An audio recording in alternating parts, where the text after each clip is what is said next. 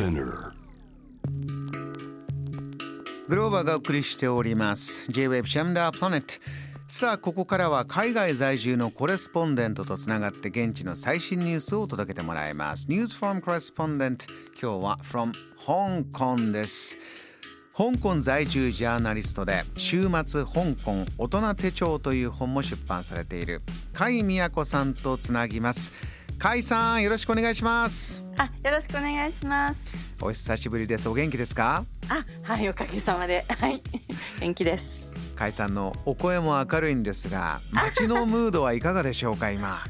はい、あのーですね、ちょっとすがしばらく長いことつ続いていた。あの海外から帰国した時にホテルで強制隔離されるというあのコロナ禍の規制があったんですけれどもそれがついに撤廃されました。うーん。甲斐さん長く厳しい規制があった中でついにということですね。えー、あの最初は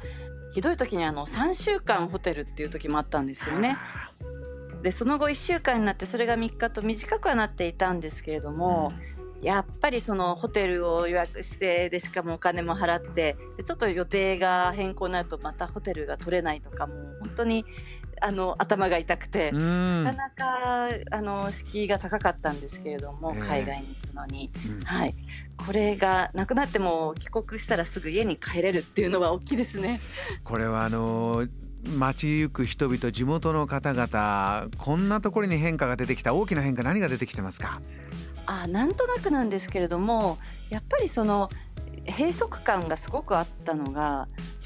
あの行こうと思えばどこでも行けるっていう気分になっただけですごくこう明るいムードがなんとなくあの皆さんの顔に出ているような気がすると思います。それみんなもなんかいい雰囲気になってるよねとはなんというかみんなで言っておりますうね。ん甲斐さん日本も入国の制約がなくなります、えーここでまた日本と行き来する方も増えていきますかねはい、あの本当に日本に皆さん行きたくてしょうがなくて実はあのニュースが発表になったタイミングもう本当にその時間にキャセイパシフィックのウェブサイトにつなごうと思うと全くつながらない状態になってたんあですね。そうですか。え多分皆さんあのチケットを買おうと殺到していたようですごい皆さん張り切って今これから日本にたくさん香港の方が行くと思いますので どうぞよろしくお願いします。いや。ーこれでいろいろなムード東京日本も変わっていきそうなそんなニュースですね。あのーただ一方でそちらで問題も出てきているそうでこれは何ですか？あそうですね。いくつかあるんですけれどもまず一つ目がその帰国して、まあ、隔離はなくなったけれども3日間は例えばレストランやバーなどには行けないっていうその観察期間みたいのがあるんですね。えでこれがあるとやっぱりちょっと海外から観光客の方が来るのはまだまだ難しいというのがあります。えう。ーん。なるほど。えもう一つまたこちらの問題でやはりあの規制が解除になったのはいいけれども人手不足の問題がすごく大きくて。えはい例えばあのキャセイパシフィックなどでも、えー以前は2年前には4,000人パイロットがいたそうなんですけれども、うん。やはりいろいろ人員整理などで今2,500人しかいないそうなんですね。なるほど。かなり少なくなってたんですね。えーですからせっかく需要ができてきてこれから飛ばせたいと言ってもそれをあのパイロットがいなくてはどうにもならないので、うん。そういう需要に突然対応できないというそういう問題があります。こういうものは空港まで飛行機だけではないんでしょうね。そうですね。あの飲食業界でもよくその話を聞くんですけれどもやはりあのリストラということになってしまってコロナ禍で。うん。でその時にまあ同じ業界にもう転職することもできないので違う業界に移って転職してしまってええ。もうそちらですっかり落ち着いてしまうとじゃあ戻ってきてと言われてもちょっともういいやっていう風になってしまうようなあのことがすごく多くて本当に人が足りないっていう風にあのあちこちで聞いています。これは何年も何年も続けてきてスキルがある人がポンと辞めてしまって同じような人をすぐ補充っていうのができないもんですよね。そうですね。あのもともと情熱を持ってすごくやってる方だったりしたのにやっぱりちょっとねリストラにされて傷ついてあのもういいみたいになってしまった人も多いみたいですごく残念なことだなと思います。そっか。ここから、えー、次のステップへというところで。はい、えー、甲斐さんでは続きましての香港からのトピックお願いしますはいあのこちらはもう少し明るい話題なんですけれどもあのすごく話題になっております現代美術館の M プラスがあの間もなく1周年になるんですね開館して。はい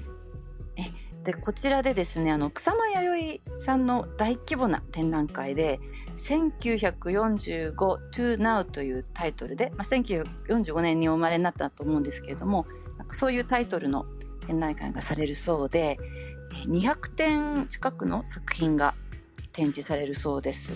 これは1周年記念この現代美術館の1周年記念という大きな展覧会になるんですか？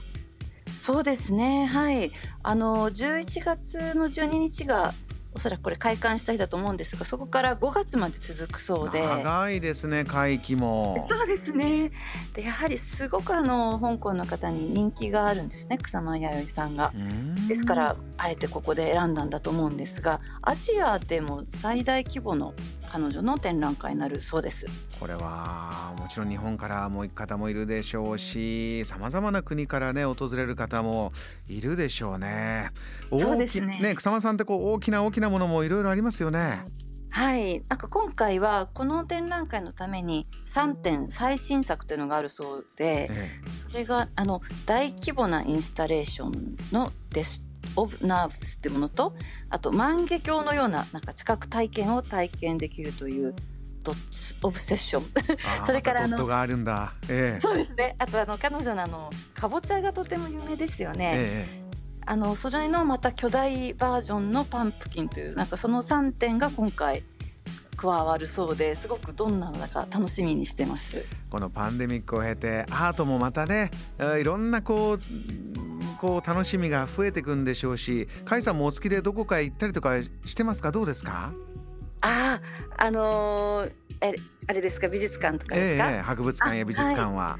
あの8月にですね呼吸博物館が香港でオープンしまして、まあ、こちらのはの伝統的なものがたくさん見られるんですけれども私もあの先日遊びに行ってきまして、はい、すごくその地元の方がたくさん楽しんでいて例えばあのあのおばあちゃんが車椅子に乗ってそれを孫が押して一緒に展覧会を見てるっていうようななんか姿も見かけてとても楽しそう。はい感じでした。あの呼吸博物館オープンしたばかりですが出かけていって印象に残ったものどんなものありました？そうですね。あのやはりいろいろなお宝がたくさんあるんですけれども、ええ、あの以前にあの映画でも有名になったのラストエンペラーの清朝最後の皇帝の溥儀が愛用していた蓄音機っていうのが飾ってあって、あとあの日本からやはりいろんな国からの貢ぎ物みたいなものがあると思うんですけれども、とても豪華なあの金の蒔絵のなんかこう重箱のようなセットが置いてあったりとかなんかあこんなものもあるんだっていうものをたくさん見てまいりました。実物は違いますものねそうですね。はい。もう本当にあの全く一回では見切れないものすごいあのお宝の山でした。えー、呼吸博物館8月に開館した、えー、ところに甲斐さんがお出かけになったというお話も伺いました。わかりました甲斐さんありがとうございました。またよろしくお願いします。はいよろしくお願いします。ありがとうございました。この時間は香港在住のコレスポンデントジャーナリストの甲斐美也子さんのお話を伺いました。JAM The Planet